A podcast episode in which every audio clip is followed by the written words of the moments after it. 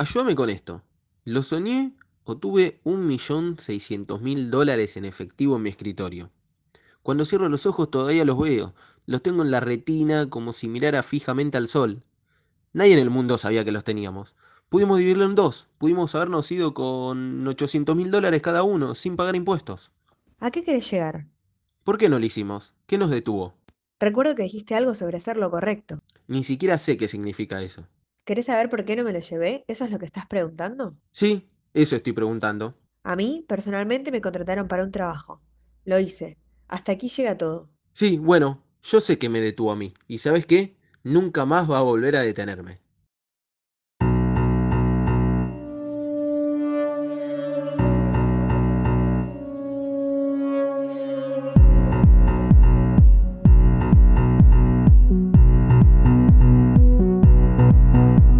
Días, buenas tardes, buenas noches, dependiendo del momento en el que hayas decidido darle play a este nuevo episodio de No ficción en plena cuarentena. Arrancamos la segunda temporada de No ficción que se fue posponiendo por eh, varios motivos. Uno de esos motivos fue que tuvimos que que no pudimos seguir yendo al estudio en el cual estábamos grabando, así que estamos cada uno grabando desde su casa en confinamiento, tanto Jazz como Sophie y Sime, bueno, y yo también estamos cada uno desde su casa. Así que vamos a arrancar este primer episodio. Desde ya le pido disculpas a nuestros oyentes si se llega a escuchar con algún tipo de delay o con baja calidad, porque estamos grabando a través de una plataforma de videoconferencia, así que es muy probable que, se escuche un poquitito raro, pero bueno, vamos a tratar de que, de que sea lo más llevadero posible, porque este es un episodio que queríamos hacer hace un montón y con un tema que va a estar muy copado. Sofi, contanos de qué vamos a hablar en este episodio. Bueno, hoy vamos a estar hablando de la, el pedazo de serie Better Call Saul relacionado con el sistema legal acá en Argentina.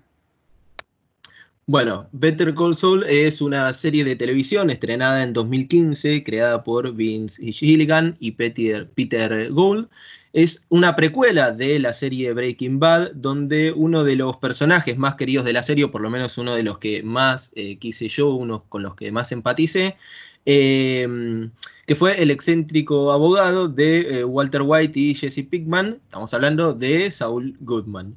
Eh, Vince Gilligan, el creador de Breaking Bad, ya tenía una gran experiencia encima, ya que había sido productor de X-Files, o como se lo conoce en eh, Hispanoamérica, los expedientes secretos X. Él era tan fanático de la serie de X-Files que le mandó a Fox un guion que tiempo después se iba a convertir en el episodio Soft Lie de la segunda temporada. A partir de ahí, formó parte del show hasta la temporada 9, la que muchos consideramos como la última, ya que después vino la 10 y la 11, que se estrenaron un par de años después, que no llamaron mucho la atención, a excepción de algunos momentos buenos.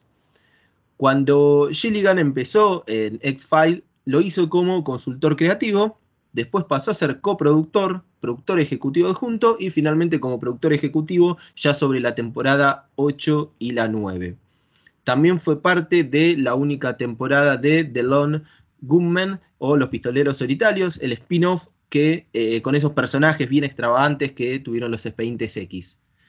A pesar de que Vince Gilligan no tuvo tantas participaciones en la televisión, fue una parte fundamental de tres de los mejores shows que personalmente creo que son de lo mejor que nos dio la televisión y pensar a Gilligan como un tipo tan genial tiene su justificación y lo vamos a hablar a lo largo de este episodio. Además de ser parte de los expedientes X, la cabeza de Breaking Bad y Better Call Saul fue co-guionista de Hancock.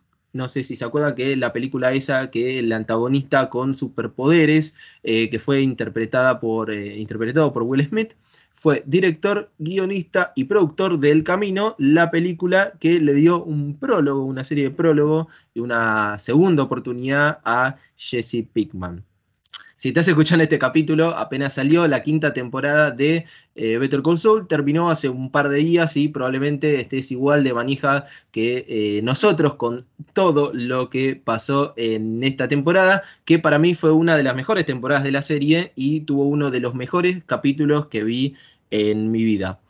Sofi, contanos un poco de, qué va eh, Better Call Saul.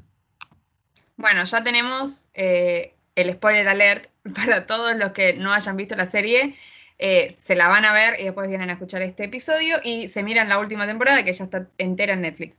Eh, como decía Santi, esta es un spin-off de em, Breaking Bad y está ambientada en 2002, que son seis años antes de todos los acontecimientos que pasaron en Breaking Bad. Eh, está claramente centrada en el personaje de Saul Goodman, pero como nos enteramos que se llama en la serie, en realidad es James Jimmy McGill, protagonizada por Bob Odenkirk. Bueno, él es un abogado corrupto y la onda es que vamos viendo cómo eh, la serie narra cómo llega a convertirse en este abogado corrupto que nosotros conocemos en Breaking Bad. Eh, pero no está solo, sino que está acompañado de, otros eh, personajes que son nuevos en su mayoría. Tenemos al hermano Chuck, que va a tener una enfermedad medio rara relacionada con algo mental o como él le dice, una alergia a la electricidad, que es loco mencionar a Chuck igual, ¿no? Porque ahora en las últimas temporadas ya como que hace como, por, ejemplo, en esta última temporada ya ni siquiera lo mencionan. Eso es loco como, como va evolucionando y creciendo la, serie. Eh, después tenemos también, bueno, a, a Kim Wexler, que al revés del hermano, va tomando todavía más protagonismo, cada vez la queremos más. Tenemos también a Mike, que es uno de los personajes que ya conocemos de Breaking Bad, y así van a ir apareciendo un montón más que eh, son guiños de Breaking Bad, que cada vez que aparecen nosotros nos emocionamos muchísimo. Así que eh, en eso, la verdad que la serie se pasa con todos los easter eggs que, está sacando de, Breaking Bad, que lo único que hace es darte más emoción y más ganas de verla. Bueno, como ya había avisado Sophie, en caso de que no hayan visto eh, Better Call Saul hasta la última temporada, porque vamos a hablar hasta la temporada 5. En caso de que tampoco hayan visto Breaking Bad, igualmente, si vieron Better Call Saul y no vieron Breaking Bad, tienen un poco desordenadas las prioridades porque no estarían entendiendo absolutamente nada, porque además de funcionar como, como, como precuela de, la vida de Saul Goodman, funciona como precuela del mundo de Breaking Bad que creó eh, Vince Gilligan el 2008, si no me acuerdo, si no me equivoco, que, arrancó eh, Breaking Bad. Y bueno, como dice Sophie, también hay un montón de easter eggs que eh, están relacionadas a la serie, así que si no vieron ninguna de las dos hasta la última temporada inclusive, te recomendamos que pongas pausa a este episodio, vayas a, tu casa, te metas una maratón, puedes aprovechar ahora que, eh, estás en tu casa, que tenés tiempo para ver series, lo veas y vuelvas a escuchar porque este va a ser un episodio excelente. Estamos hablando de un abogado que no sé si la abogacía está tan en el, en el centro de... No sé si se hace tanto foco en, en la abogacía, pero sí durante las primeras temporadas. Me contanos así para introducir un poquitito a nuestros oyentes, ¿qué es el derecho? Bueno, primero vamos a empezar hablando de lo que es un sistema normativo. Un sistema normativo es un, conglomerado de pautas que, están aceptadas por un grupo, por una sociedad, para regular determinados comportamientos. ¿Qué pasa? Los sistemas normativos eh, tienen un grado de desarrollo según cada sociedad. Por ejemplo, en la Edad Media, los sistemas normativos estaban más relacionados con eh, la religión y la espiritualidad. Entonces no había una división real entre las normas y lo religioso y lo, jurídico y lo moral.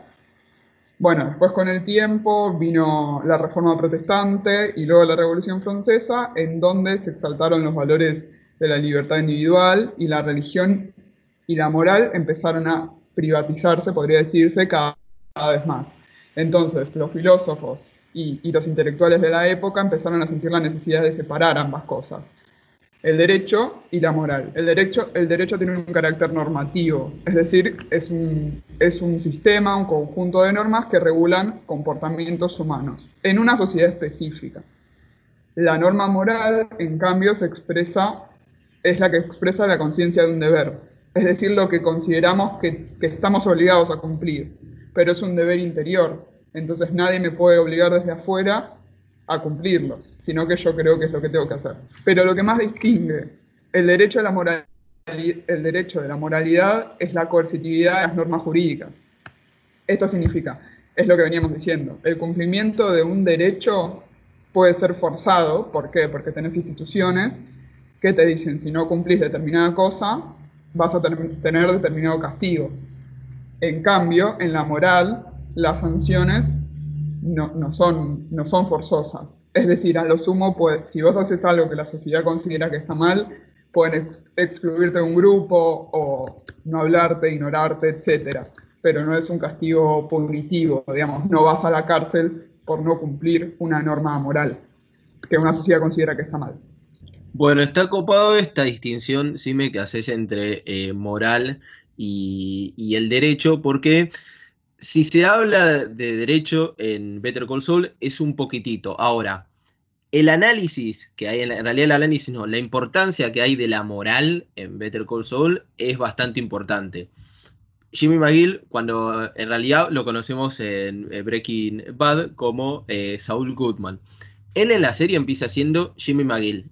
Y Better Call Saul es esta transformación que ya habíamos visto, una transformación de Walter White en Heisenberg, por ejemplo, en Breaking Bad, pero cuando vean la transformación o cuando se pongan a pensar en la transformación que fue de Jimmy McGill a Better Call Saul, se caen de culo, porque es todavía más de un lado para el otro, eh, es todavía más extrema esa transformación, porque empezamos con una persona que es un simple abogado y termina siendo un amigo del cartel, de, los que distribuyen la droga, de Walter White, de, bueno, después aparecen los, Salamanca, que es una familia como si fuesen los Pérez García, y 30.000 Salamanca, eh, que está Tuco, que Lalo, que Héctor Salamanca, eh, son un montón.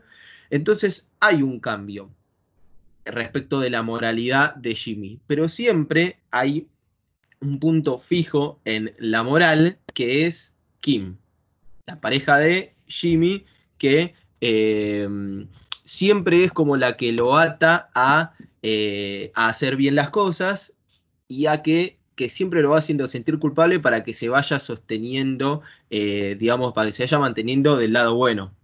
Sí, y lo, lo, que es muy interesante de la serie es ver cómo eh, toda esta eh, cuestión de la dualidad entre la moralidad, lo ético y cómo alejarse de eso inmediatamente o cómo buscar esas ayuditas que busca eh, Jimmy McGill, porque si hablamos de un Jimmy McGill de más en la, época temprana de las, temporadas, como, decía Santi, que después va haciendo todo un, cambio radical, podemos ver que en realidad al principio no era claramente el abogado que es en, Breaking Bad, ¿no? Pero justamente lo interesante es eso, es ver cómo él busca siempre eh, esos huequitos, esos, esos em, como agujeritos legales entre lo legal y lo ilegal, eh, para poder salirse con la suya, pero no necesariamente caer en lo que es un delito, digamos. Pero siempre está buscando lo, que va en, en, la mitad, digamos. Y es muy interesante también cómo eh, la estética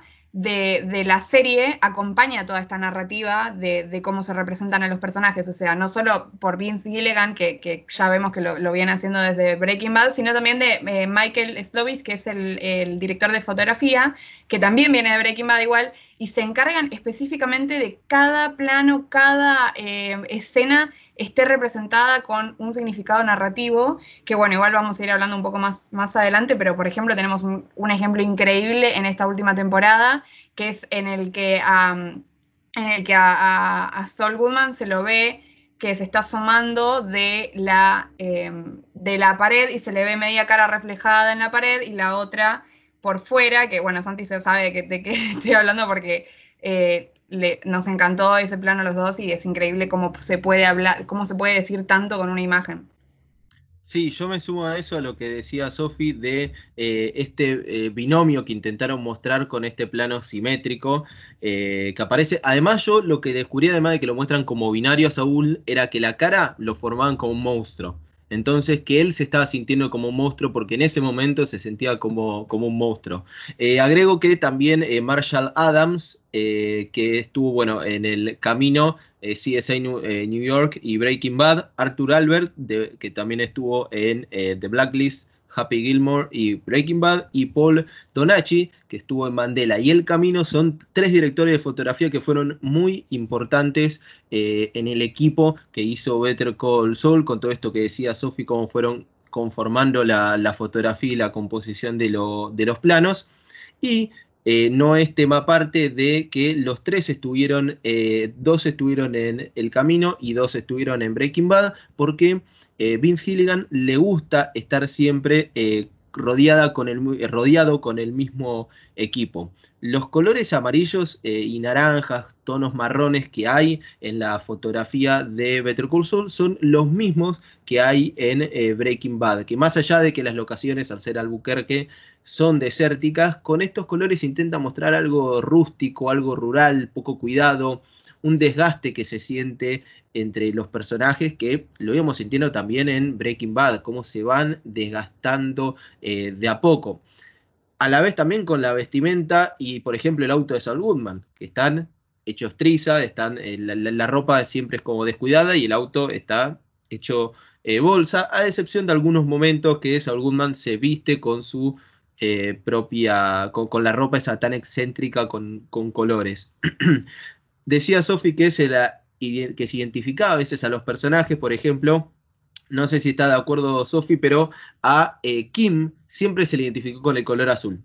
Eso da, eh, denota una seriedad, una bondad, una lealtad que es la que tiene. Primero, eh, Kim de lealtad hacia Jimmy, ella misma lealtad hacia el derecho y la bondad porque siempre ella es tan buena y es la que lo ata a, Jimmy a que haga las cosas bien, pero hay un cambio fundamental y es en el último episodio de eh, la última, de la quinta temporada que se dan vuelta los personajes.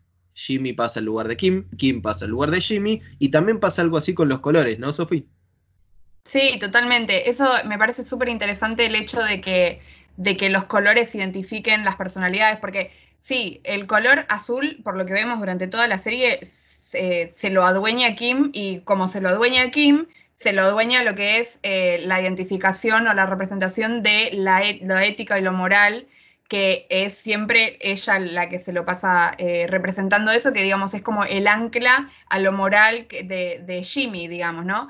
Pero lo interesante también es esto, justamente a lo largo de la serie, como vemos más que nada en esta última temporada, cómo termina siendo un poco al revés esa cuestión de que, de que Jimmy se la termina llevando un poco sin, sin querer, ¿no? Un poco para su lado y se, empieza como a jugar con esto de la dualidad de, Kim también, porque hasta ahora lo que veíamos es que ella lo anclaba a, la parte moral eh, y ahora es como que ella se termina yendo más para el lado de Jimmy, por más que él no lo haya querido hacer así, e incluso también hay muchos planos eh, y muchos, eh, muchas escenas en las que podemos pensar que también se, se refleja esta dualidad en ella, porque a lo largo de toda la serie ellos o sea, creo que después de la tercera más o menos tienen, empiezan a, empiezan a vivir juntos y hay muchas conversaciones que ellos tienen estando eh, hablando a través de un espejo. Ellos tienen, eh, ¿se acuerdan? Tienen como un baño que tiene como dos bachas, entonces se lavan los dientes a la mañana y qué sé yo, y hablan a través del espejo, entonces lo cual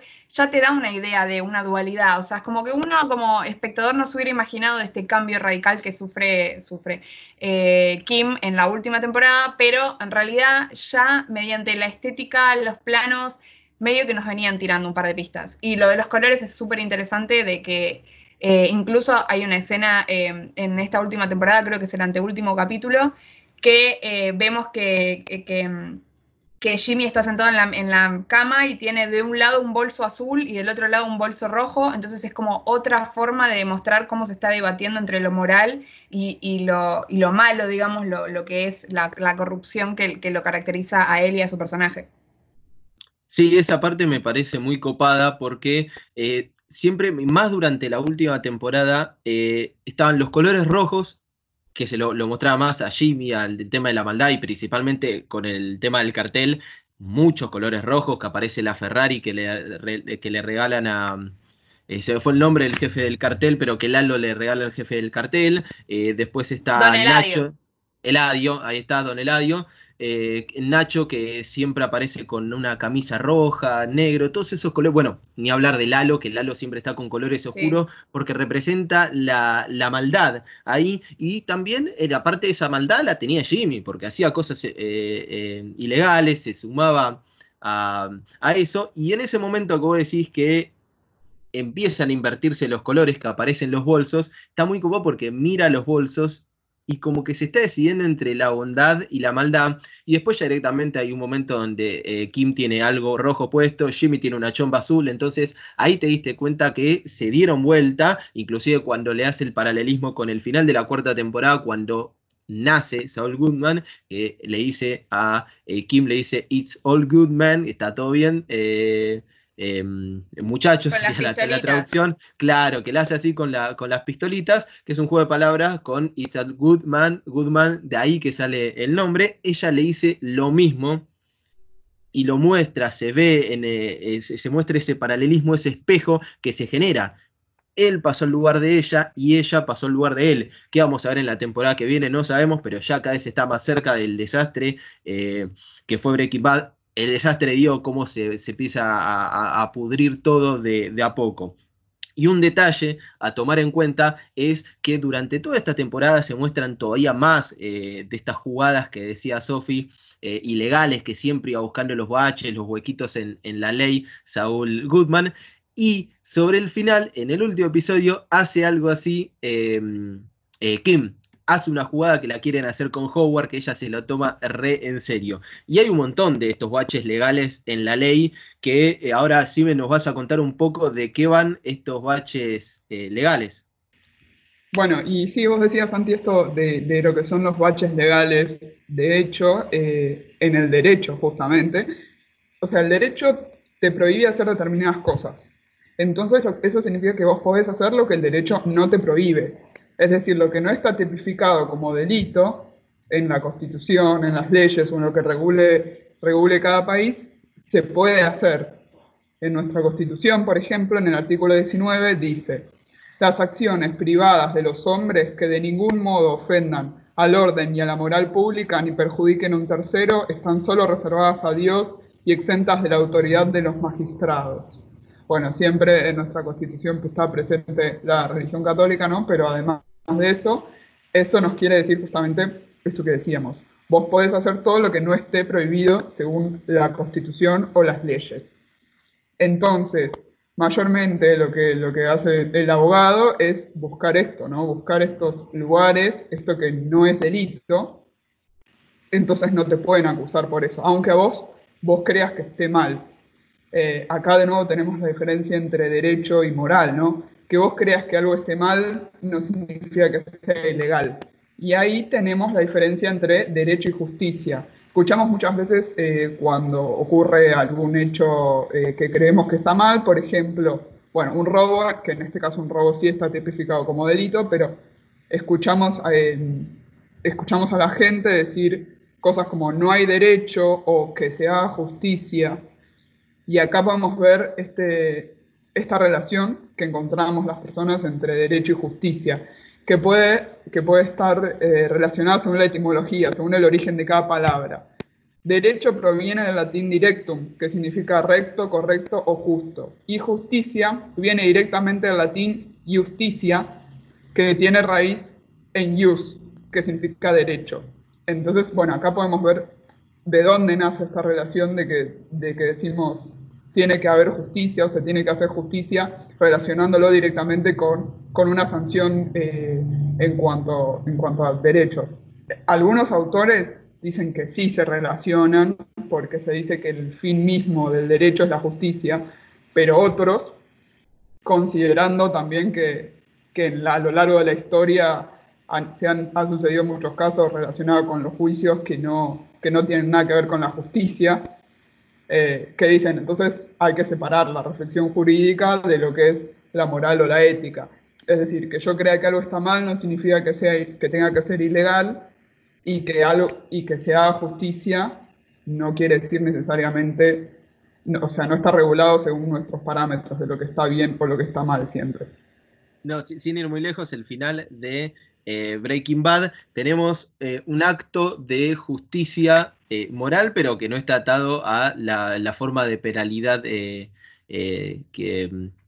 digamos, que castiga la ley, porque termina muriendo spoiler alert, ya, ya lo saben, pero termina muriendo Walter White y muchos lo sentimos eh, como justicia, pero estaba por fuera de los marcos de la ley. Acá, como bien aclaraba Sime, la diferencia entre lo que es la ley, toda la justicia y la moral. Incluso con estos personajes que a veces uno le toma, le toma cariño o empatía, por ejemplo, Walter White era una persona que hacía drogas y uno les tenía empatía y sin embargo, según el derecho, es una persona que debería estar presa. Entonces, bueno, ahí también vemos esa diferencia entre, entre una cosa y la otra que no necesariamente se relacionan. Bueno, eso que decís de, empatizar con los personajes me parece fascinante cómo, cómo, se representa en esta serie, porque, bueno, arranca con el personaje que vos ya conocés, que es Saul Goodman, que vos ya lo querés, pero no necesariamente empatizás, porque por más que sea otro personaje al principio de la serie, ya sabés en qué se va a ir convirtiendo y sabés cómo, cómo funciona su, mente y su forma de, escapar a, lo, legal, digamos. Pero me parece muy piola cómo lo representa el personaje de Kim en este caso, porque uno desde el principio arranca empatizando con Kim por una cuestión de que, está bien, se pone después de novia con, con, con Jimmy, es pobre, se la pasa remándola en el laburo y no la valoran y ella tiene un re talento y ya desde ese lado vos empatizás. Pero después cuando se empieza a meter en la relación con, con, Jimmy, eh, lo que te pasa es que ella constantemente que quiere que él se porte bien, que quiere que él vaya por el lado de la moralidad, de lo ético, y que constantemente le está marcando todas estas cosas y vos empatizás con ella en el sentido de pobre lo que se tiene que bancar, porque todas las cosas que hace Jimmy y, cómo hace para seguir en esa relación, y de hecho eso me parece que está muy bien representado en lo que hablábamos antes, que al final de la cuarta temporada, cuando, cuando se da el que parece ser el primer quiebre de, la relación entre ellos dos, cuando él le dice eh, que, que it's Saul Goodman eh, y le hace las pistolitas y, se va y se registra como Saul Goodman y ella se queda como con una cara de diciendo, con todo lo que elaboramos para que él vuelva a tener la licencia de abogado. Em, y en la quinta temporada, al principio, vemos que la relación entre ellos dos está como medio quebradiza, medio eh, tensa, medio fría, rara. Eh, y ahí es como en el momento en el que más empatizas con ella. Y eso es lo loco, que en, dentro de esa empatía que uno genera con ese personaje, vos no te, no te das cuenta cómo eh, la transformación que ella va teniendo, los cambios y, el cambio de, moral que ella representa, eh, lo terminas aceptando de una manera que la querés tanto al personaje, empatizás tanto con lo que le está pasando después de todo lo que se bancó, que ya pasa muy desapercibido en el sentido de que vos decís, está bien lo que está haciendo, se lo merece y, y, que lo haga y la vamos a bancar y vamos a empatizar con ese personaje porque realmente lo representa muy bien. Y eso está muy bueno eh, también en todas las situaciones en las que se va dando, por ejemplo, en, el última, en esta última temporada, cuando ya está más o menos terminando, que vos ya ves que ella está más tirada por el lado de, seguir haciendo estas cosas eh, medio de por el lado de la ilegalidad para, ayudar gente, o sea, encima es como con un buen eh, motivo, pero igualmente está haciendo las cosas por, por otro lado, digamos. Y cuando renuncia al trabajo, ella eh, va al escritorio y en vez de llevarse, no sé, una fotografía, un, no sé, un, algo que tuviera ahí guardado, agarra, abre el cajón y se lleva la, la tapa de la botella de tequila que tenía guardada.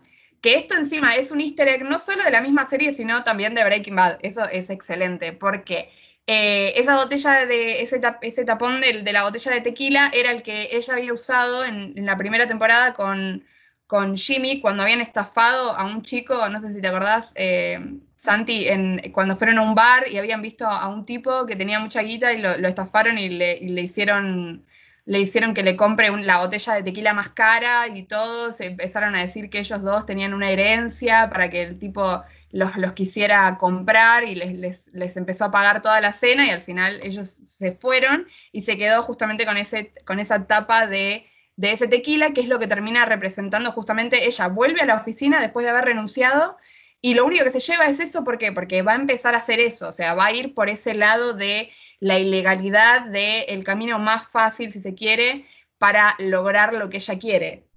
Y aparte es un easter egg de eh, Breaking Bad porque eh, justamente esa botella de tequila que se llama Zafiro Añejo es la misma que usa Gustavo Fring para matar al cartel entero en Breaking Bad.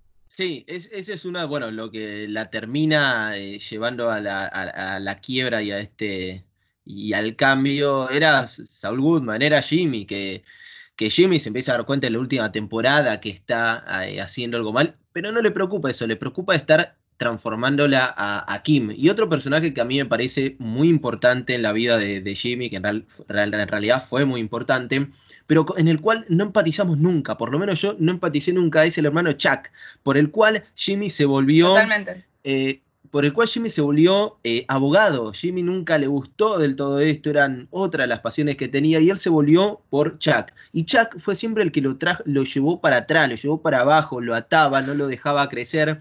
Y es un personaje con el que no terminás nunca de, de empatizar, es más, te genera todo lo contrario. Y es el que lo va regulando, el que lo va controlando, el que le dice hasta acá podés, hasta acá no podés. Y a mí instantáneamente se me viene la imagen haciendo una analogía con, eh, con Chuck eh, McGill, que es el Estado. Yo a lo veo, a Chuck McGill lo veo con el, con el, como el Estado, el ente este regulador, que muchas veces el Estado puede estar cumpliendo eh, la ley, pero no siempre justo. Es esta diferencia que hacía me entre justicia y, y moralidad, y a mí me parece que Chuck representando a un Estado que a veces puede estar haciendo las cosas legalmente bien, pero moralmente mal, me parece una muy buena analogía. Bueno, de hecho, en, las sociedades actuales quienes regulan el derecho son el Estado. Es por eso que el derecho es un medio, es un instrumento para ejercer el poder político. Pero además, también el derecho es el que, es el que organiza y legitima al Estado. La idea básica del Estado de Derecho es que el ejercicio del poder político esté sometido a leyes democráticas. Es decir, además de que el Estado usa el derecho como un instrumento político, el derecho a su vez viene a regular la actuación del Estado. Un Estado no puede hacer lo que quiera, básicamente, justamente porque existen leyes, existe la Constitución, existen tratados que regulan su actividad. Esto existe para que eh, no haya, no haya un, gobierno que haga lo que quiera, básicamente, con, absolutamente todos. Pero para que se garantice un Estado de Derecho en donde las actuaciones eh, públicas sean reguladas y controladas por leyes, creadas según procedimientos democráticos, que esto también eh, es importante para su constitución, tiene que haber cuatro principios.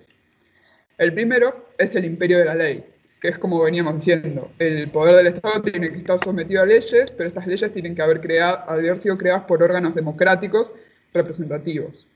El segundo principio es la división de poderes, que es, decir, el poder que tiene el Estado tiene que estar descentralizado en diferentes instituciones que sean a su vez independientes del Estado para, para garantizar esta descentralización. El tercer punto es la legalidad y el control de la actuación, es decir, el poder ejecutivo tiene que someter su actuación a lo que establecen las leyes. Por lo tanto, ni la administración ni ninguno de sus funcionarios puede actuar arbitrariamente. Y si los ciudadanos consideran que, que sí lo está haciendo, pueden presentar eh, una queja o pueden denunciarlo básicamente a diferentes entidades. Y el cuarto punto es la garantía de los derechos y libertades fundamentales, porque toda ley, todo derecho tiene como fin último establecer y proteger estas libertades y, derechos. Pero bueno, uno de los puntos que, que, mencionábamos era la división de poderes, que en estos, últimos meses, acá en Argentina, por, por lo menos en mayo, eh, fue un tópico bastante, bastante discutido en todos lados. ¿Qué es la división de poderes? La división de poderes es una estructura organizativa del Estado que está basada en el reparto de poderes de decisión y control en tres ámbitos, el legislativo, el ejecutivo y el judicial. Es decir, si un sistema sociopolítico quiebra eh, alguno de esos aspectos o ámbitos, las otras patas, digamos, deberían contar con la fuerza suficiente para penar esa actuación. Es decir, ningún, ninguno de estos tres poderes, ejecutivo, legislativo y judicial, puede funcionar por sobre otro, sino que todos funcionan en conjunto. Empezamos, el poder legislativo es un sistema eh, gubernamental encargado de la gestión estatal, bueno, según el artículo 87 de nuestra Constitución, está desempeñado por el presidente de la Nación. El Poder Legislativo está, está conformado por órganos que se llevan a cabo la creación y adaptación de distintas leyes. Al Congreso llegan los representantes elegidos por los ciudadanos durante las elecciones. El Poder Judicial, por último, engloba los departamentos judiciales y otros tribunales que tienen como fin principal la protección de los ciudadanos. Por ejemplo, en Argentina tenemos la, Suprema Corte de la Justicia, que es el órgano principal encargado de los otros tribunales de justicia. Tenés, tenés un superior, que en este caso en Argentina es la Suprema Corte, y después tenés los tribunales inferiores. Bueno, así como hayas aclarado vos, Sime, eh, si están escuchando este episodio apenas salió, o sea, fines de abril, principios de mayo, hubo toda una revuelta en Twitter respecto a la división de poderes, gente que capaz no, no tenía muy en clara la, división de poderes, que bueno, está bien, no todos pueden saber de, de todo, pero es clara la división de, poderes, eh, es, más, uno de, las patas de la democracia, es, o de los pilares, mejor dicho, de la democracia, es la división de poderes, por lo cual el único poder que puede tener eh, el presidente, en este caso Alberto Fernández, es un poder de lobby, en ese caso, que es el poder que tuvieron eternamente los presidentes, obviamente pero no lo tiene solo el presidente. El presidente puede hacer poder de lobby sobre el legislativo y sobre el judicial, y un juez del judicial puede tener poder de lobby sobre el ejecutivo y sobre el legislativo, y lo mismo que un diputado con los otros poderes. Eso es algo ya muy normal, se entiende que es un poder, como lo digo, de lobby, de influencia, no es ningún poder legal, no es que se puede sentar, agarrar y decir listo modifico, porque eso justamente, que el presidente se meta en el sistema judicial y en el legislativo es ilegal y es antidemocrático, porque no se puede. Pero bueno, se armó toda esta confusión ahí en, en Twitter. Lo mismo pasa en Estados Unidos. En Estados Unidos es una, una democracia eh, presidencial, funciona de la misma manera. Hay cambios con respecto a bueno, cómo se elige el presidente, cómo funcionan las cámaras, el tema de los partidos, pero con respecto a lo presidencial son parecidos. Ahora, son realmente diferentes en el tema del derecho, en el Poder Judicial, porque hay diferentes tipos de, concebir eh, el derecho, ¿no, Sime?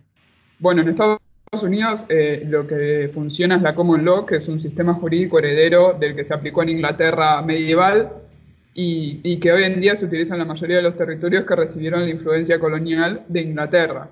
La principal característica de la Common Law es que es que, mm, a diferencia del sistema continental, se pondera más la jurisprudencia que las leyes como fuente de derecho.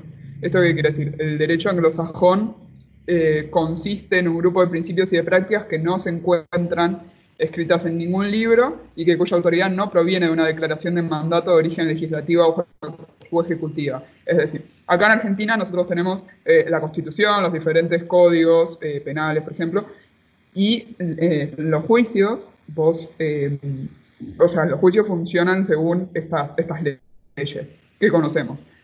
En cambio, en Estados Unidos, ellos funcionan, em, ellos se fundamentan principalmente con, con, el análisis de sentencias judiciales que son dictadas en el mismo tribunal o en tribunales superiores. Es decir, usan el historial, digamos, de juicios previos, juicios precedentes. Del mismo tribunal o de tribunales superiores, como lo que acá sería la, Suprema Corte. Eh, entonces, estos, estos juicios precedentes tienen un carácter vinculante, es decir, que son obligatorias para todos los jueces. Y en las interpretaciones que se hacen sobre esas sentencias, de ahí se hacen las leyes. Pero ellos las leyes las usan, podría decirse como algo, eh, las leyes escritas, como las conocemos nosotros, las, las usan como algo secundario. Bueno, decíamos esto de que en el modelo anglosajón la ley no existe en la forma escrita, como la conocemos nosotros. O sea, la ley sí existe y emana del Parlamento mediante actos del Parlamento, pero estas leyes no tienen eh, otro control que el de la opinión pública, a diferencia del modelo continental donde las leyes tienen que estar sometidas a la Constitución. El derecho continental, debido a la influencia del derecho romano, es un derecho eminentemente legal y por lo tanto, esto que decíamos, la fuente principal es la ley no se puede hacer nada fuera de la ley. Entonces, si vas a un juicio, estás quebrantando tales leyes o tales códigos. En cambio, en Estados Unidos, los juicios se basan en los jurados, en los juicios que ya se hayan hecho y que se haya establecido en esos juicios. Otra de las diferencias que podemos ver, por ejemplo, es que, esto lo vemos en muchas series, que, que los juicios en Estados Unidos son públicos. Entonces, cualquiera puede, cualquier ciudadano puede ir puede asistir a ver un juicio. Vemos que siempre tienen las salas, las salas de la justicia llenas y acá eso no sucede. Acá no podemos, excepto en determinadas ocasiones, no podemos ir a, ir a presenciar un juicio porque no son públicos. Sí son, sí son públicos en el sentido que vos podés, podés conocer sus resultados, no son públicos en el sentido de los que podés ir a asistir a los juicios. Sí, sí, como decías, que se ve reflejado en muchísimas series. Creo que posta hay un montón de series que son así de, de abogacía, de, abogacía y de médicos. Y todos, todos entendemos el funcionamiento de la abogacía y de los médicos eh, en base a lo que pasa en Estados Unidos, ¿viste? Eh, y bueno, particularmente en esta serie yo creo que no hay tanta representación del derecho, pero porque justamente la, tipo, como que la serie va por el, por el lado, la puerta de atrás del derecho y te muestra más como el, trasfondo ilegal, digamos, de, lo que pasa dentro de la vida del personaje, ¿no?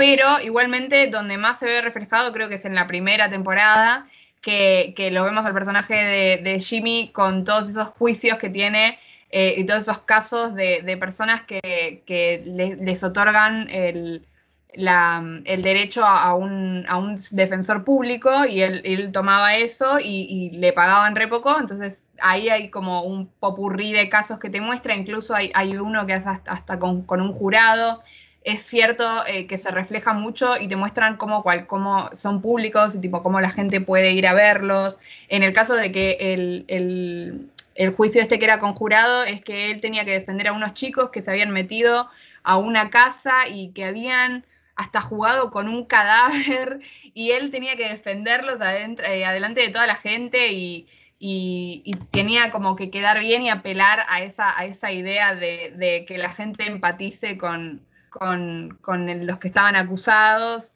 y bueno, eso servía como un ejemplo, pero también servía como un ejemplo para lo que era eh, la, construcción del personaje, de los casos que tenía que tomar. Y que, es más, incluso se da un diálogo después cuando les dan una condena a los chicos que le, que le dicen a, él, pero che, pero eres nuestro abogado, nos tenías que defender. Y él decía, bueno, pero mirá lo que hicieron, o sea, encima que tienen un, defensor público tipo que les otorgan a, a ustedes eh, tipo lo tienen que aceptar y, es, eh, era como el, trabajo que él tenía que hacer, pero no necesariamente eh, era lo, que le gustara, digamos, o, algo que realmente lo apasionara defender.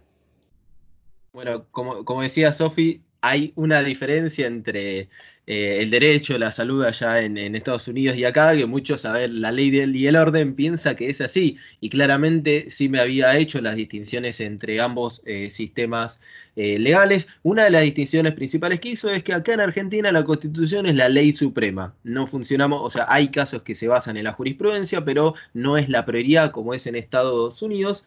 Y eh, parte eh, de, creo si no me equivoco, Sime, una de, los artículos de la Constitución es el debido proceso, ¿no? Cómo tiene que proceder para, para, acusar a alguien, ¿no? Sí, el debido proceso sí es algo que se comparte en la mayoría de los sistemas jurídicos porque es uno de los, eh, es uno de los conjuntos de formalidades esenciales para garantizar, bueno, el debido proceso el, en el que van a juicio las personas. Eh, en esto se observa el procedimiento legal para asegurar o defender los derechos y libertades de toda persona eh, acusada de cometer un delito. Eh, el artículo 18 de nuestra Constitución Nacional dice, ningún habitante de la nación puede ser penado sin juicio previo fundado en la ley anterior al hecho del proceso. Es decir, nadie, bueno, nadie puede ser penado sin ir a juicio antes y ese juicio tiene que estar regulado por leyes que se hayan aprobado antes de la acusación de la persona. O sea, nadie puede ser acusado eh, en base a una ley que haya surgido posteriormente a, que haya sido acusado, aunque el juicio sea dos años después por ahí del inicio. Sigo. El artículo 18 dice, tampoco puede ser juzgado en comisiones especiales o sacado de los jueces designados de la ley antes del hecho de la causa. Esto quiere decir que no se pueden armar comisiones especiales para juzgar a una persona. Las personas tienen que ser juzgadas según eh, según las, las, comisiones que existen. Aunque un juez se cambie, eso sí se puede hacer. Un, juez se cambie, un juez puede renunciar a una causa, no se lo puede cambiar de comisión. Y no se lo puede cambiar arbitrariamente porque determinado juez puede hacer, eh, no sé, más duro o, lo que sea con determinada persona. Eh, otra de las partes que dice este artículo 18 es nadie puede ser obligado a declarar en contra de sí mismo ni arrestado sino en virtud de una orden escrita de la autoridad competente. Bueno, y acá llegamos a esta parte que eh, hay determinadas diferencias con, el, con lo que es en Estados Unidos. Primero, eh, esto dice, nadie puede ser obligado a declarar contra sí mismo. En Argentina, eh, no se puede obligar tampoco a una persona a reconocer e inducir su culpabilidad, pero también es, su derecho que dé su negativo silencio frente a las preguntas concretas que, se digan. En Estados Unidos existe lo que se llama la advertencia Miranda. ¿Qué, significa? Eh, la advertencia Miranda la escuchamos también en un montón de series y más o menos dice, tiene el derecho a guardar silencio, cualquier cosa que diga puede o será usada en su contra en un tribunal de justicia. Tiene derecho a hablar con un abogado y que un abogado esté presente durante cualquier interrogatorio. Si no puede pagar a un abogado, se le asignará uno pagado por el gobierno. ¿Le han quedado claros los derechos previamente mencionados? Esto tiene que decirse porque fue establecido por la Corte Suprema de Estados Unidos después del caso Miranda contra Arizona. Y acá vemos un ejemplo del funcionamiento de la jurisprudencia.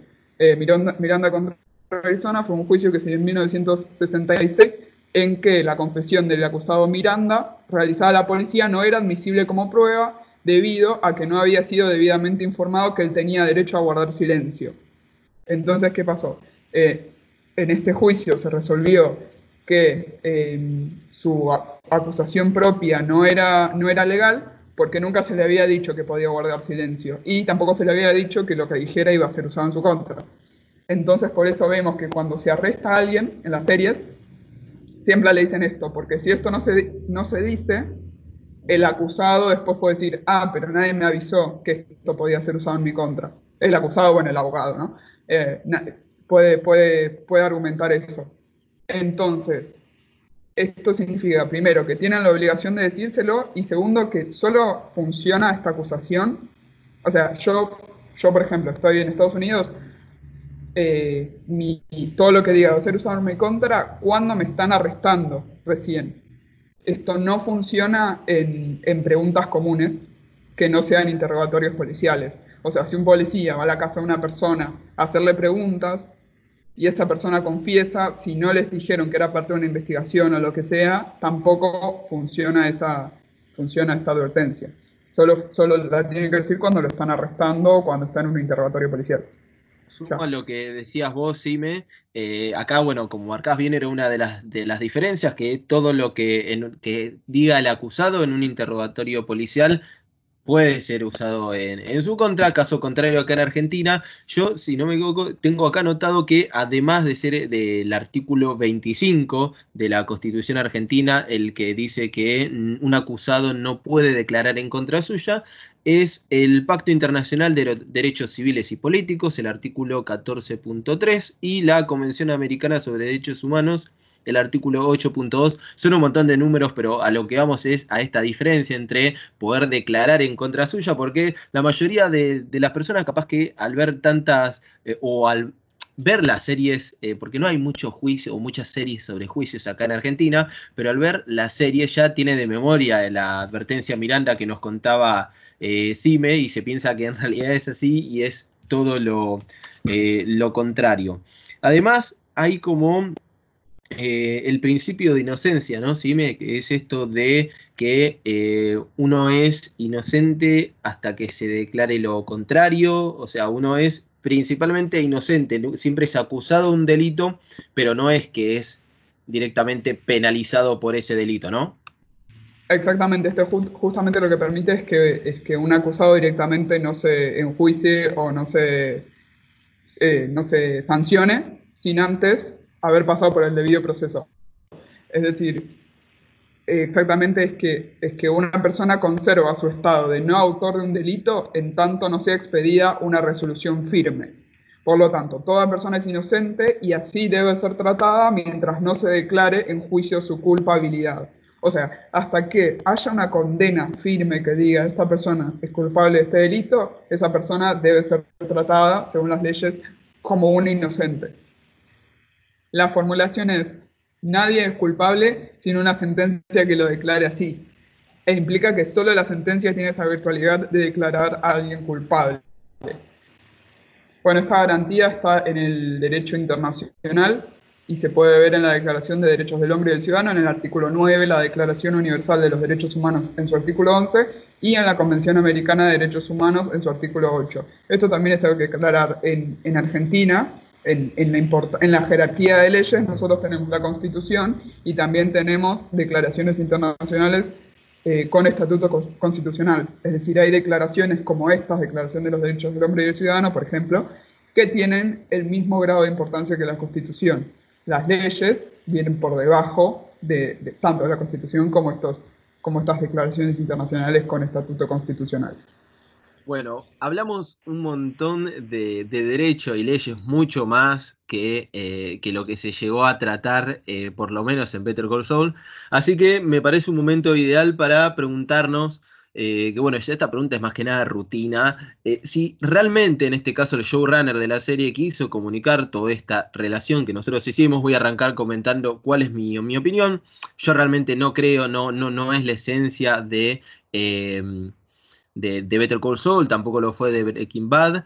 Eh, no fue la idea con la cual eh, no quiso, eh, perdón, con la cual quiso, la idea que quiso transmitir Vince Gilligan. Yo sí creo que, haciendo la distinción que, hizo en el principio del episodio Sime, que sí nos quiere hacer pensar en la moral.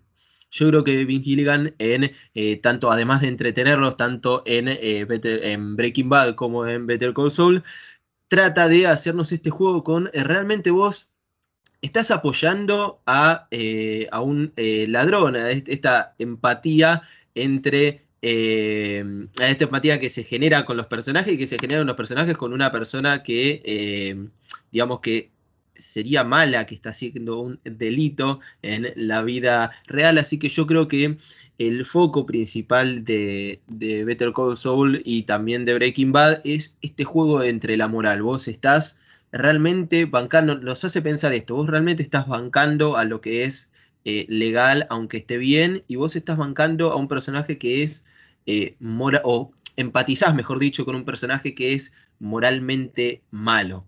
Bueno, y no sé qué piensan ustedes, eh, chicas, no sé si querés arrancar vos, Sofi. Yo la verdad que tengo una, opinión bastante parecida a la tuya. Ya, o sea, se nota que, que, a Vince Gilligan le gusta hacernos reflexionar en este sentido. Ya lo veníamos haciendo desde Breaking Bad también.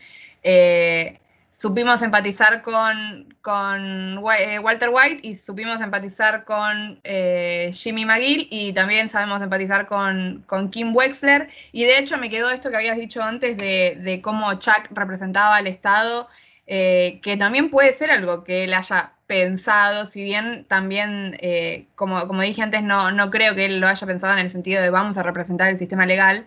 Eh, me parece una buena, una buena relación y incluso me creo que eso ayuda a que uno empatice incluso más con el personaje de Jimmy McGill, como que vos lo, lo comprendés más sabiendo la historia familiar que tiene, eh, sabiendo lo que le hace el hermano. Entonces sí, creo que, mediante todo esto de, historizar los personajes, tanto, tanto a Jimmy McGill como a Breaking Bad, eh, como a, Walter White en Breaking Bad, que ya que estamos, estamos analizando al al realizador podemos analizar las dos más o menos en, conjunto, teniendo en cuenta que son construcciones de personajes tan parecidos. Eh, que sí, que está bueno que, te, te, plantee a vos, que te interpele como espectador a plantearte eh, tu sentido de la ética y de la moralidad, en el sentido de que decís, eh, lo apoyo a este personaje, pero ¿por qué? Mirá lo que está haciendo y, eso de que, de que te atraviese una serie de esa forma me parece que está buenísimo y que, que, habla muy bien del creador que, logre hacer eso con una serie. Bueno, y me sumo a esto de la dualidad que decían también para, agregar, por ejemplo, creo que esto se ve mucho en las series estadounidenses, esto de abogados que buscan estos agujeros legales, estas cosas que no se prohíben, entonces se pueden hacer.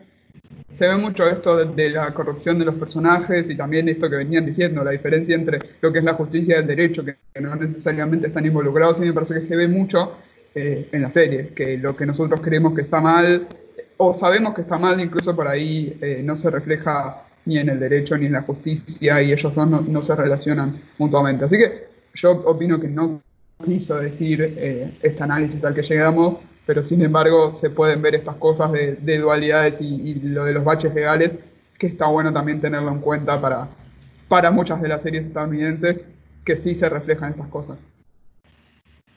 Bueno, en este episodio eh, profundizamos, eh, analizamos en algunos aspectos de Better Call Soul, también abordamos un poco eh, Breaking Bad y lo analizamos a partir de la diferencia entre el derecho y la moral, la división de poderes, y e hicimos un paralelismo entre el derecho anglosajón y el europeo. Así que ya finalizó este episodio, el primero de esta segunda temporada de No es ficción en plena cuarentena, así que vamos a ver eh, cómo, cómo sale. En caso de que nos quieran comentar cómo salió este episodio, que nos quieran contar qué otros temas les parece que están copados, que estarían copados que tratemos, o alguna otra serie o película que les gustaría tratar, o directamente si quieren mandarnos el paquete entero, nos dicen relación en este tema con esta película o con esta serie, nos parece excelente, o si no, que estén en comunicación con nosotros lo pueden hacer a través de nuestro Instagram, arroba noesficción, o nuestro Twitter, arroba noesficciónpod POD. Ahí nos pueden comentar lo que les parezca, darnos sugerencias, contarnos qué están haciendo en la cuarentena, qué tema les parecería copado, porque abrió un montón de puertas esta cuarentena en el sentido de eh, temas para tratar y para analizar.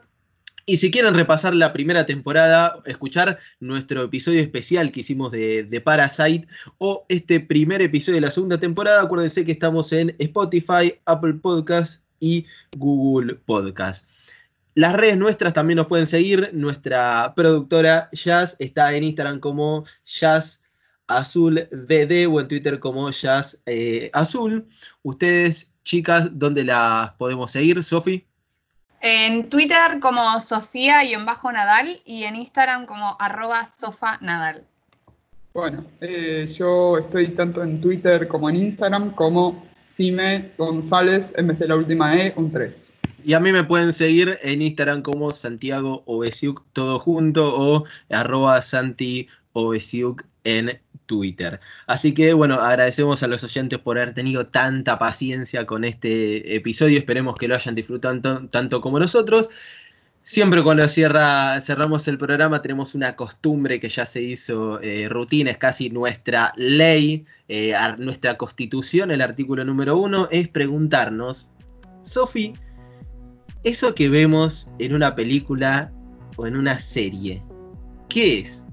Eso que vemos no es ficción, es la realidad. Muchas gracias por habernos escuchado. Nos encontramos en el próximo episodio de No es ficción.